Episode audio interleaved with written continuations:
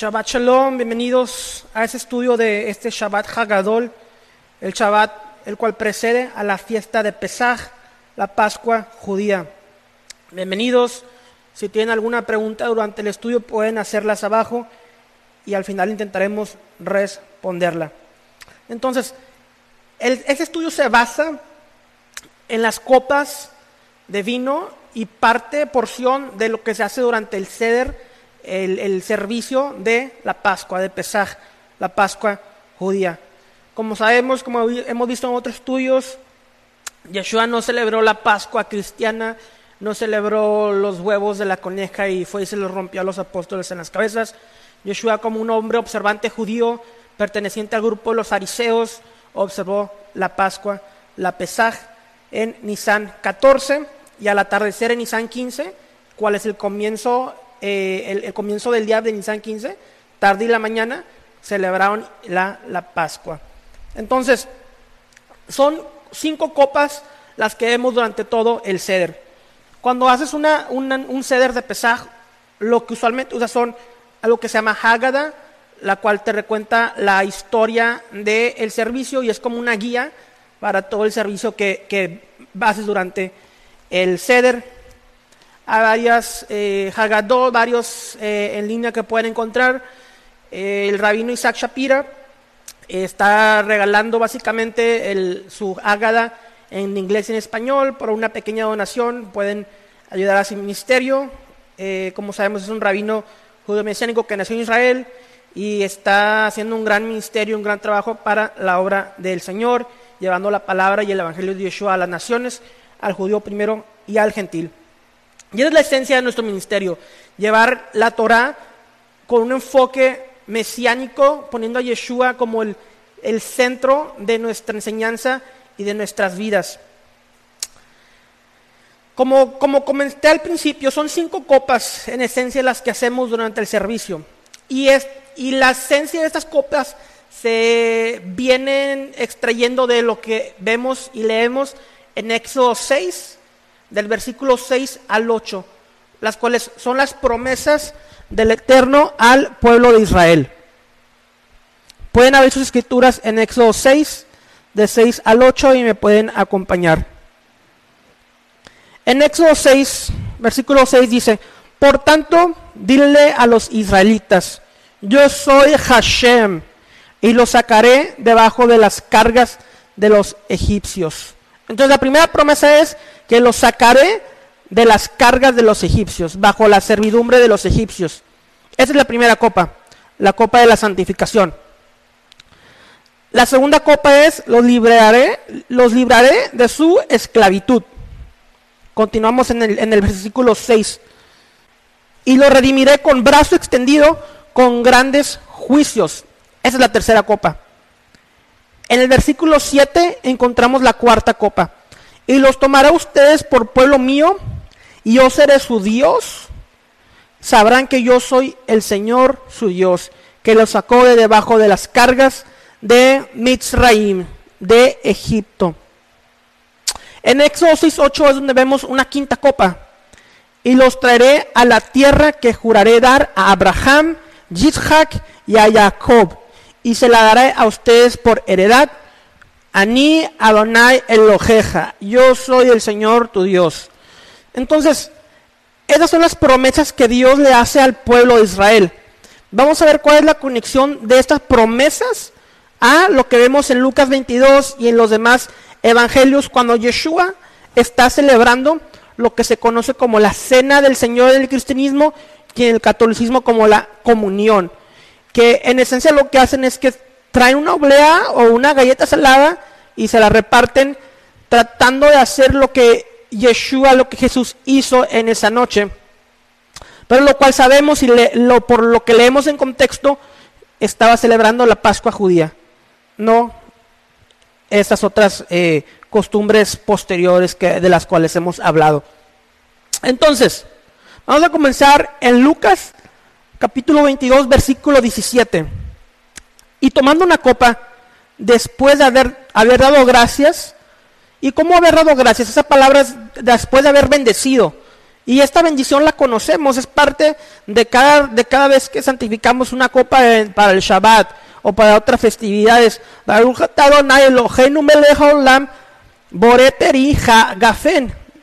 Es la bendición que se da por el fruto de la vid. Continuó el Evangelio de Lucas 22, 17 y dijo, tomen esto y repártanlo entre ustedes. Entonces, Lucas es el único evangelio que menciona esta copa. Marcos y Mateo solamente mencionan la siguiente copa que veremos a continuación y el pan. Lucas menciona dos copas en total. Dos copas de cinco son las que vemos en Lucas. Entonces, dije, ¿por qué es que Lucas solamente menciona dos copas? ¿Cuál es el propósito de esto? Hay algo que el evangelista nos está diciendo, hay una promesa aquí futura dentro de este evangelio. He hecho en años posteriores, en años anteriores, he hecho estudios acerca de Pesaj y he, hecho un fundamento básico en cuanto al servicio que se dio en Pesaj, pero ese es un estudio mucho más profundo. Entonces, en Éxodo capítulo 12 vemos la promesa del Éxodo, de la, de la Pascua del Señor. Lo pueden leer en Éxodo 12, donde dice, en Egipto el Señor habló con Moisés y Aarón les dijo, este mes será para ustedes el más importante, pues será el primer mes del año, el cual es el mes de Abib, también conocido como el mes de Nisan. Hablen con toda la comunidad de Israel y díganles que el día décimo de este mes todos ustedes tomarán un cordero por familia, uno por cada casa. Si alguna familia es demasiado pequeña para comerse un cordero entero, deberá compartirlo con sus vecinos más cercanos, teniendo en cuenta el número de personas que sean y las raciones de cordero que se necesiten, según lo que cada persona haya de comer. Entonces vemos aquí las leyes acerca de pesar, de los panes sin levadura, eh, en Éxodo 14. Continúa el versículo 14 y dice, este es un día que por ley deberán conmemorar siempre. Es una fiesta en honor de Hashem. Y las generaciones futuras deberán celebrarla. Durante siete días comerán pan sin levadura, de modo que deben retirar de sus casas la levadura el primer día. Todo el que coma algo con levadura, desde el primero hasta el séptimo día, será eliminado de Israel. Celebrará una, una reunión solemne el día primero y otro el día séptimo. En todo ese tiempo no habrá ningún trabajo, excepto preparar los alimentos que cada uno haya de comer. Solo esto podrán hacer. Celebrarán la fiesta de los panes sin levadura, porque fue ese día cuando los saqué de Egipto formados en escuadrones. Por ley las generaciones futuras siempre deberán celebrar ese día. Versículo 18. Comerán pan sin levadura desde la tarde del día 14 del mes primero hasta la tarde del día 21 del mismo mes. Durante siete días se abstendrán de tener levadura en sus casas. Todo el que coma algo con levadura será extranjero, sea extranjero o israelita, será eliminado de la comunidad de Israel. Versículo 20. No coman nada que tenga levadura, donde quiera que vivan ustedes, comerán pan sin levadura. Entonces, aquí es donde vemos el mandamiento en, el libro de Éxodo de comer, eh, y comer pan sin levadura y celebrar la, la Pesaj, la Pascua, el cual consistía en, sacrificar un, un, cordero. Pero aquí hay algo también más eh, profundo. Cuando Israel iba a sacrificar para el Eterno, Moisés le decía al faraón que tenía que sacrificarlo afuera de la ciudad. ¿Por qué? Porque el cordero era un dios egipcio. Entonces, al momento que ellos sacrificaron un cordero entre los egipcios, decía Moisés, se me van a aventar los egipcios y nos van a apedrear, nos van a aniquilar por estar aniquilando un dios. Y este mismo cordero, que para los gentiles, para los egipcios, era visto como un dios, los judíos sacrificaron y es con esa misma sangre que tuvieron protección. Entonces aquí vemos algo mucho más profundo en este sacrificio de Pesaj. Vamos a posar en este, en este pensamiento por un momento y vamos a hablar acerca de la primera copa, la cual es la copa de la santificación. la cual eh, vimos en la primera parte de Éxodo, dile a los israelitas, yo soy el Señor y los sacaré de baja de las cargas de los egipcios. Entonces aquí vemos la promesa de Yeshua que nos va a liberar de las cargas de estos egipcios en, en un sentido espiritual. Y es la primera copa que vemos en Lucas 22, 17. Y tomando una copa después de haber dado gracias, dijo, tomen esto y repártelo entre ustedes.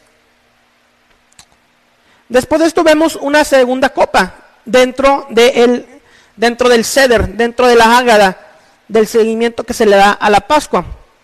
Esta segunda copa se llama la copa de la liberación o la copa de las plagas o del juicio. Es en esa parte de, la Hágada cuando leemos las plagas de Egipcio, las diez plagas, y esto lo encontramos en Éxodo 6.6, cuando dice la promesa, los liberaré de su servidumbre. La copa de la liberación o de las plagas. En Éxodo 11 encontramos la plaga, la décima plaga, la plaga de los primogénitos. El Señor le dijo a Moisés, voy a traer una plaga más sobre el faraón y sobre Egipto. Después de eso, dejaré que se vayan. Y cuando lo haga, los echaré de aquí para siempre. Habla con el pueblo y dile que todos ellos, hombres y mujeres, deben pedirles a sus vecinos y vecinas objeto de oro y de plata. Hashem hizo que los egipcios vieran con buenos ojos a los israelitas.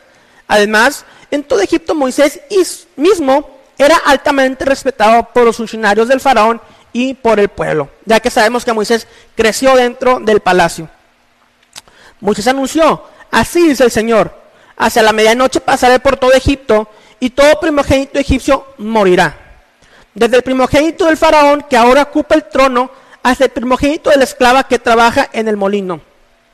Lo mismo que todos los israelitas, ni los perros le ladrarán a persona o animal alguno. Así sabrán que el Señor hace distinción entre Egipto e Israel. Todos estos funcionarios tuyos vendrán a verme y de rodillas me suplicarán ya con todo el pueblo que te sigue. Cuando esto suceda, me iré.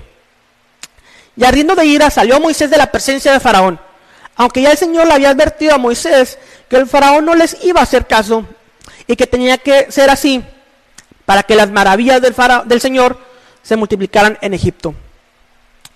Moisés y Aarón realizaban ante el faraón todas estas maravillas, pero el Señor endureció el corazón del faraón y éste no dejó salir de su país a los israelitas. El versículo 12, Éxodo 12, del 12 al 13 dice, esa misma noche pasaré por todo Egipto y heriré de muerte a todos los primogénitos, tanto de personas como de animales, y ejecutaré mi existencia contra todos los dioses de Egipto. Yo soy el Señor. La sangre servirá para señal las casas donde ustedes se encuentren, pues al verla pasaré de largo. Así cuando hiera yo de muerte a los egipcios, no los tocará a ustedes ninguna plaga destructora. Entonces la palabra pesaj, Pascua en hebreo, eh, está relacionada con la palabra brincar. Entonces dice el Señor, cuando yo vea la sangre en, sus, los dinteles de sus casas, yo brincaré esa casa y no habrá mortandad. Entonces, ¿qué entendemos sobre esto, esta plaga, la décima plaga? Es una plaga a los primogénitos. A los primogénitos. Y esta palabra directamente me conectó con otros versículos de la escritura. Usando el Geser Shaba, un método eh, de hermenéutica judía, en cual relacionas frases o palabras semejantes en toda la escritura, dije, ¿qué es lo que está sucediendo aquí? El Eterno nos está diciendo algo más en esta palabra, la cual tiene relación con la sangre del Cordero. Y varios versículos vinieron a mi mente. Mateo 24, 30. Y entonces aparecerá la señal del Hijo del Hombre en el cielo, lo cual vemos en Daniel 7. Entonces se lamentarán todas las tribus de la tierra y verán al Hijo del Hombre viniendo en las nubes del cielo con poder y gloria. Zacarías 12:10.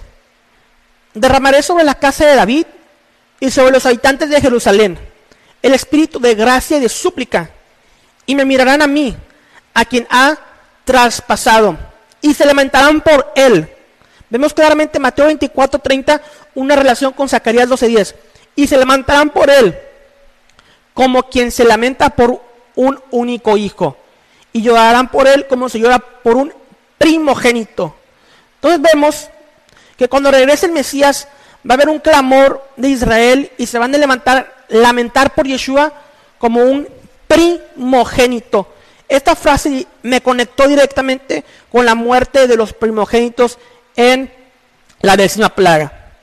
Ahora, Rabbi Shlomo Yitzhaki, un rabino francés medieval muy popular eh, en las escrituras y reconoció por su comentario a, todo la, la Tanaj, la Biblia hebrea, Viejo Testamento, en su comentario a Zacarías 12:10, dice, como un hombre llora por su único hijo, y nuestros sabios expusieron esto en el tratado, Suca 52a, en el Talmud, en referencia al Mesías, hijo de José, quien fue asesinado.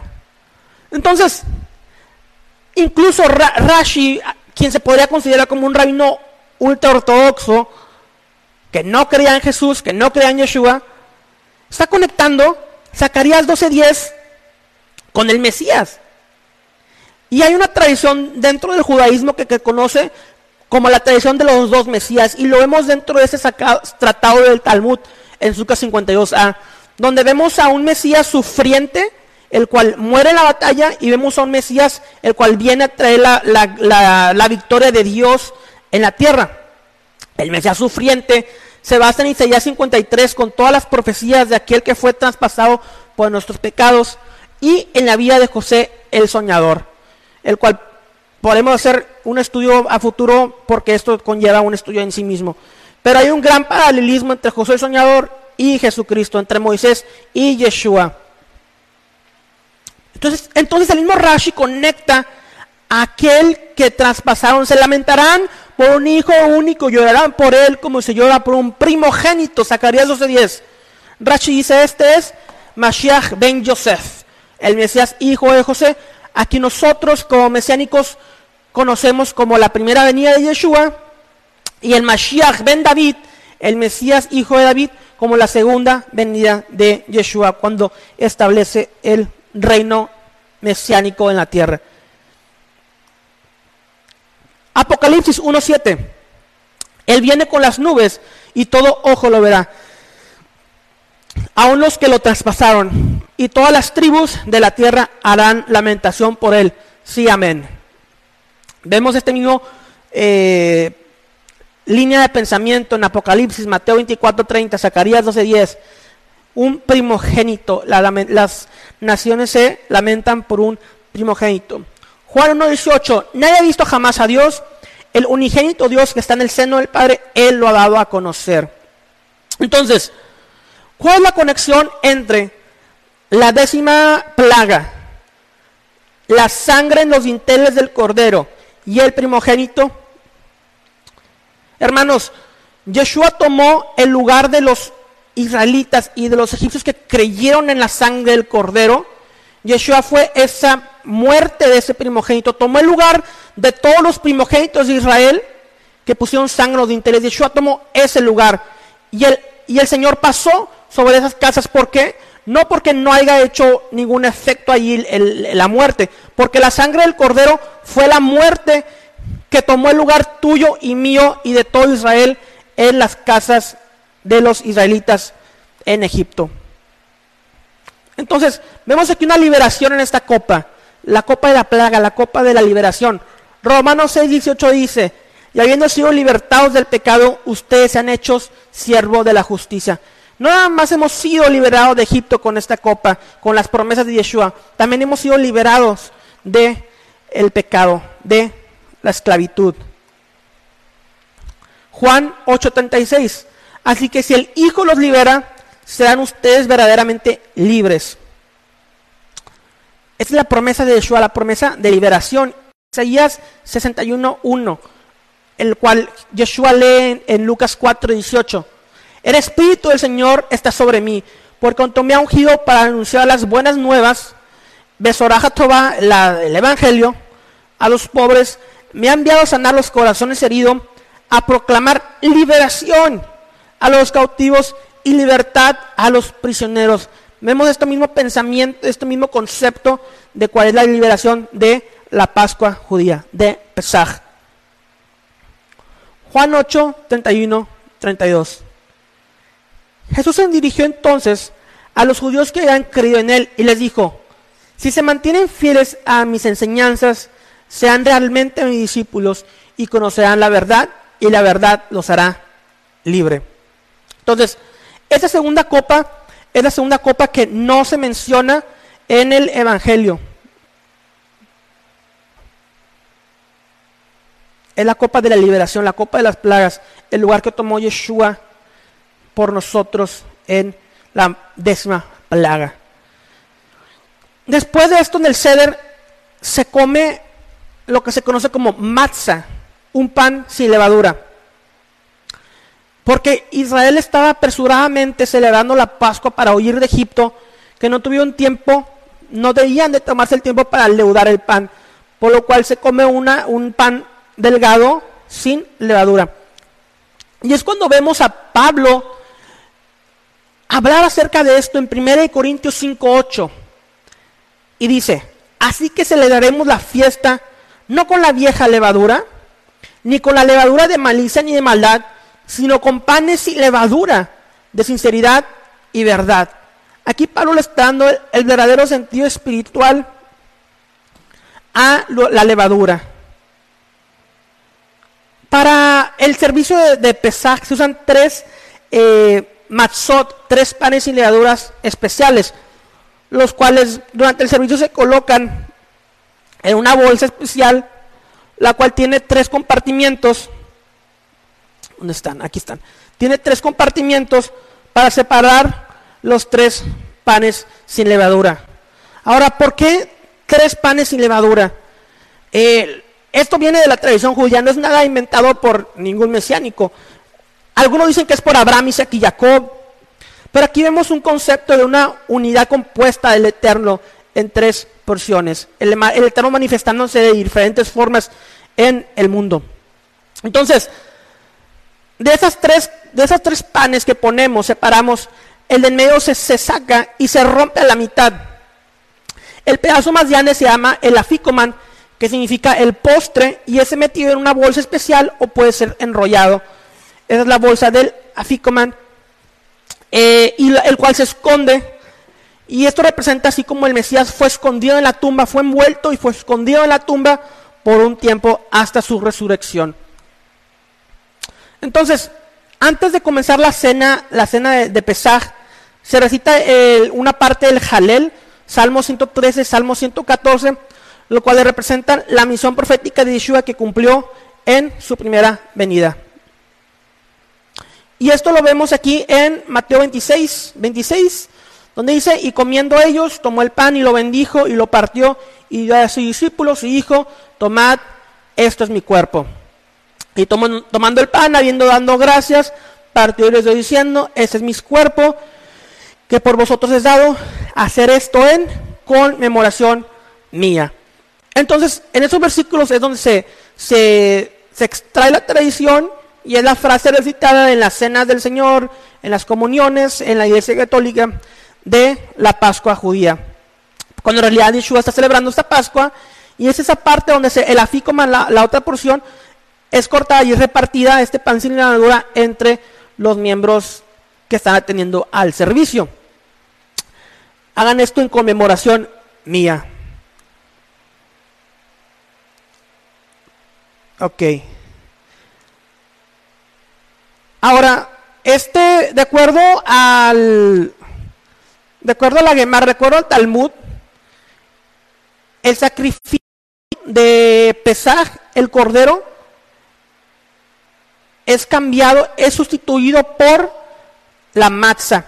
Entonces Yeshua, por el pan sin levadura. Entonces Yeshua al decir, este pan representa mi cuerpo, no es nada nuevo que Yeshua haya inventado, sino es algo que viene ya de la tradición judía, que el pan sustituye al cordero. Entonces este pan está directamente conectado con el cordero y Yeshua dice, este pan representa al cordero que fue inmolado, el cual me representa a mí. Es mi cuerpo, cómalo en memoria mía como un estatuto perpetuo, así como dice, así como dice Éxodo.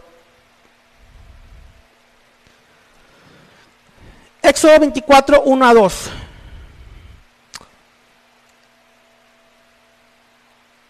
¿Dónde vemos este, eh, ok, la tercera copa.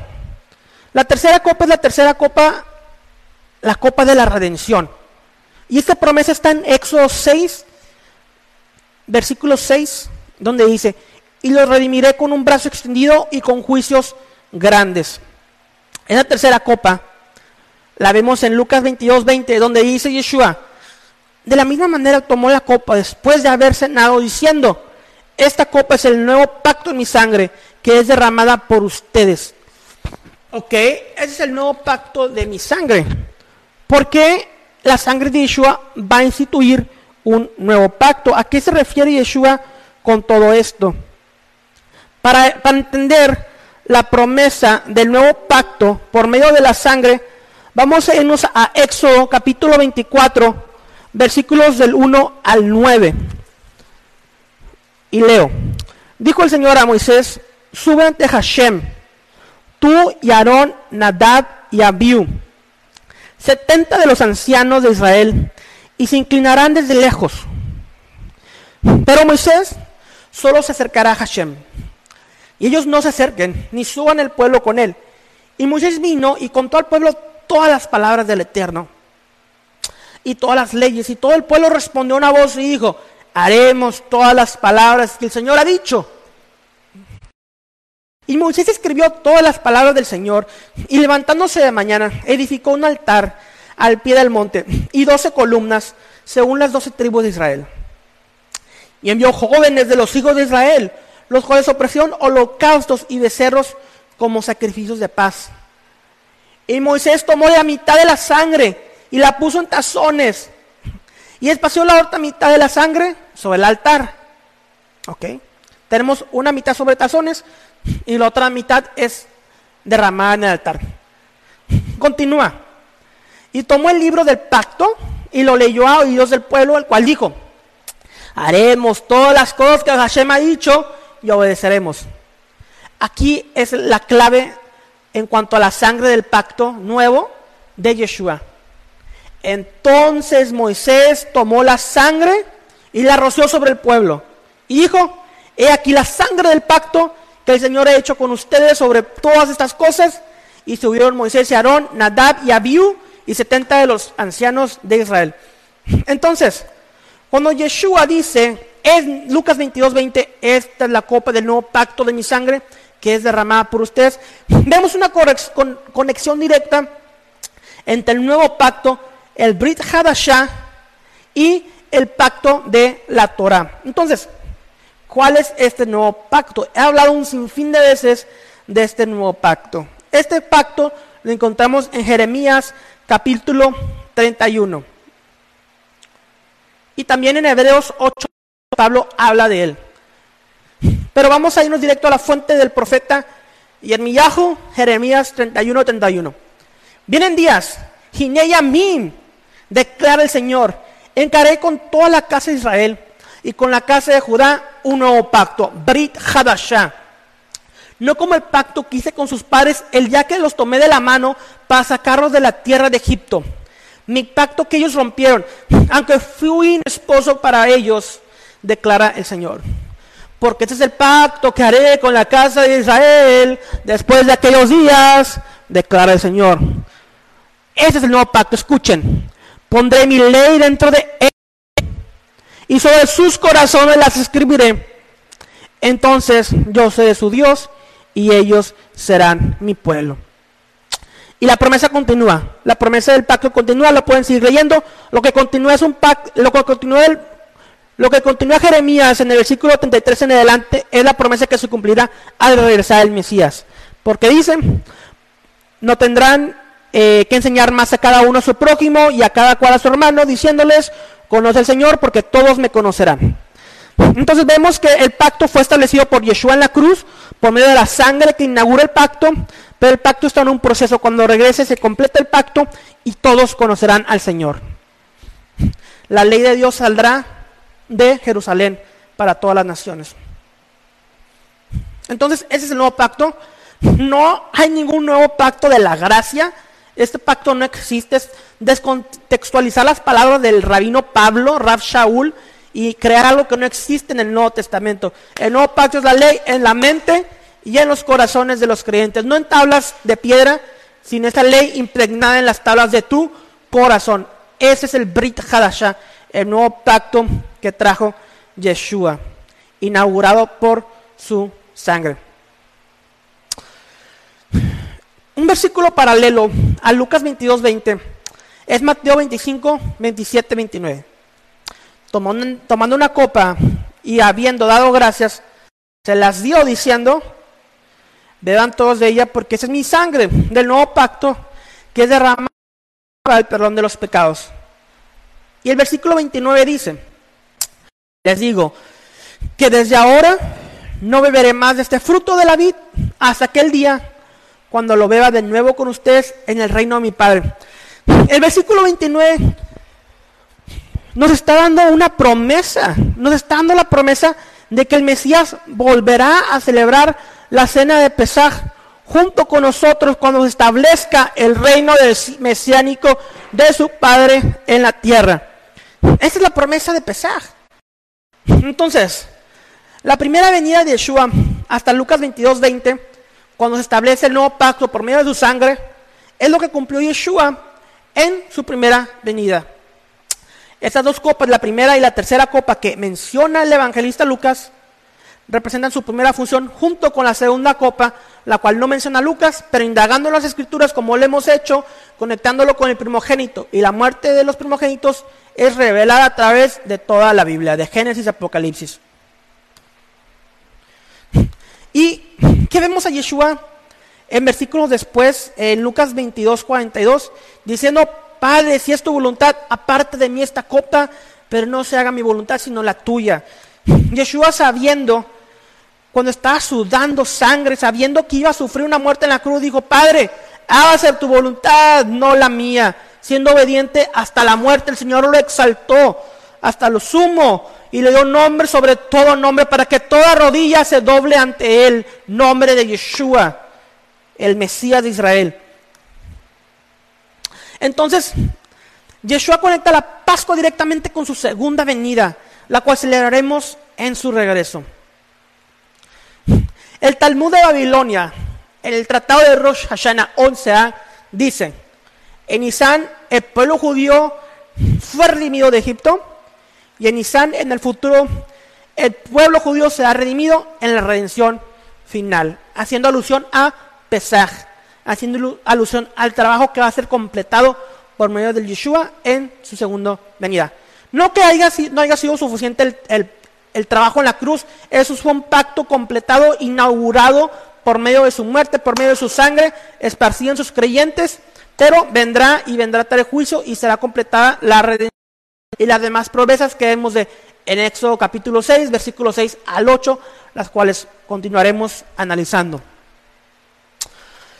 Llegamos a la cuarta copa del tratado de Pesaj, de la Hágara, del, del ceder de Pesaj.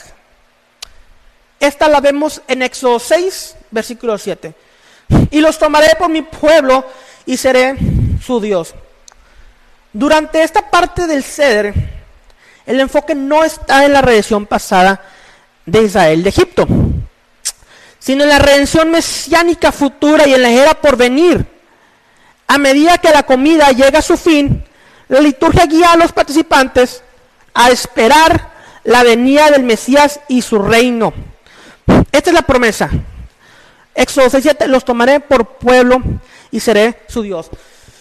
Hermanos, cuando venga Yeshua, va a haber un levantamiento de Israel el cual Dios esparció a los judíos a los cuatro puntos de la tierra. Viene Yeshua y viene un arrebatamiento, el cual los cristianos llaman el rapto o el arrebatamiento, pero en realidad lo que está haciendo Yeshua es juntando a su pueblo para establecer el reino mesiánico en Jerusalén, así como vemos en las profecías de los profetas. ¿Y qué es lo que se hace? Se celebra la copa de Elías, una quinta copa. Y esta copa la vemos eh, manifestada también en Éxodo 6, 7, en Éxodo, en Éxodo 6, 8, donde dice, déjenme me regreso a Éxodo 6, 8, donde la promesa de Éxodo 6, 8 dice, los traeré a la tierra que juraré a Abraham, Isaac y Jacob y les daré a ustedes por heredad. Es donde aquí vemos la conexión entre los tomaré por mi pueblo y los traeré a la tierra. La copa de Elías. El Malaquías 4, 1 al 6 nos muestra esta promesa mesiánica de Elías. Dice, porque aquí viene en día ardiente como un horno, y todos los soberbios y los que hacen maldad serán estopa, y aquel día que vendrá los abrazará, ha dicho el Señor de los ejércitos, Adonai, el cual no les dejará ni rama ni raíz. Mas ustedes los que temen mi nombre, Jirei Hashem, nacerá el sol de justicia, y en sus alas traerá salud, y saldréis y saltaréis de la manada. Malaquías 4.2 está hablando acerca del Mesías. Le nacerá el sol de justicia. Esto está hablando acerca del Mesías. Él es el sol de justicia. Una de las razones por la cual es llamado sol es porque está relacionado con la creación del sol en el libro de Génesis, el cual fue en el cuarto día. También hace dos mil años, cuando el Mesías vino, fue el cuarto milenio para el pueblo judío. Entonces, de ahí sacaron los... El Mesías iba a venir en el cuarto milenio, lo que fue hace dos mil años para nosotros, completando esta promesa. Y luego aquí dice, en sus alas traerá sanidad. Malaquías 4.2. En sus alas traerá sanidad.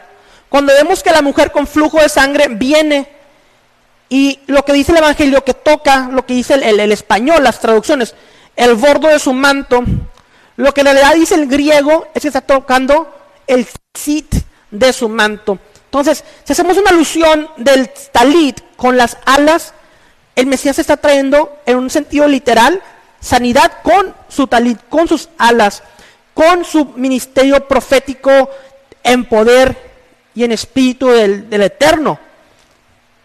Malaquías 4.3 continúa dice, y hollaréis a los malos, los cuales serán ceniza bajo las plantas de sus pies en el día que yo hago, ha dicho el de los ejércitos.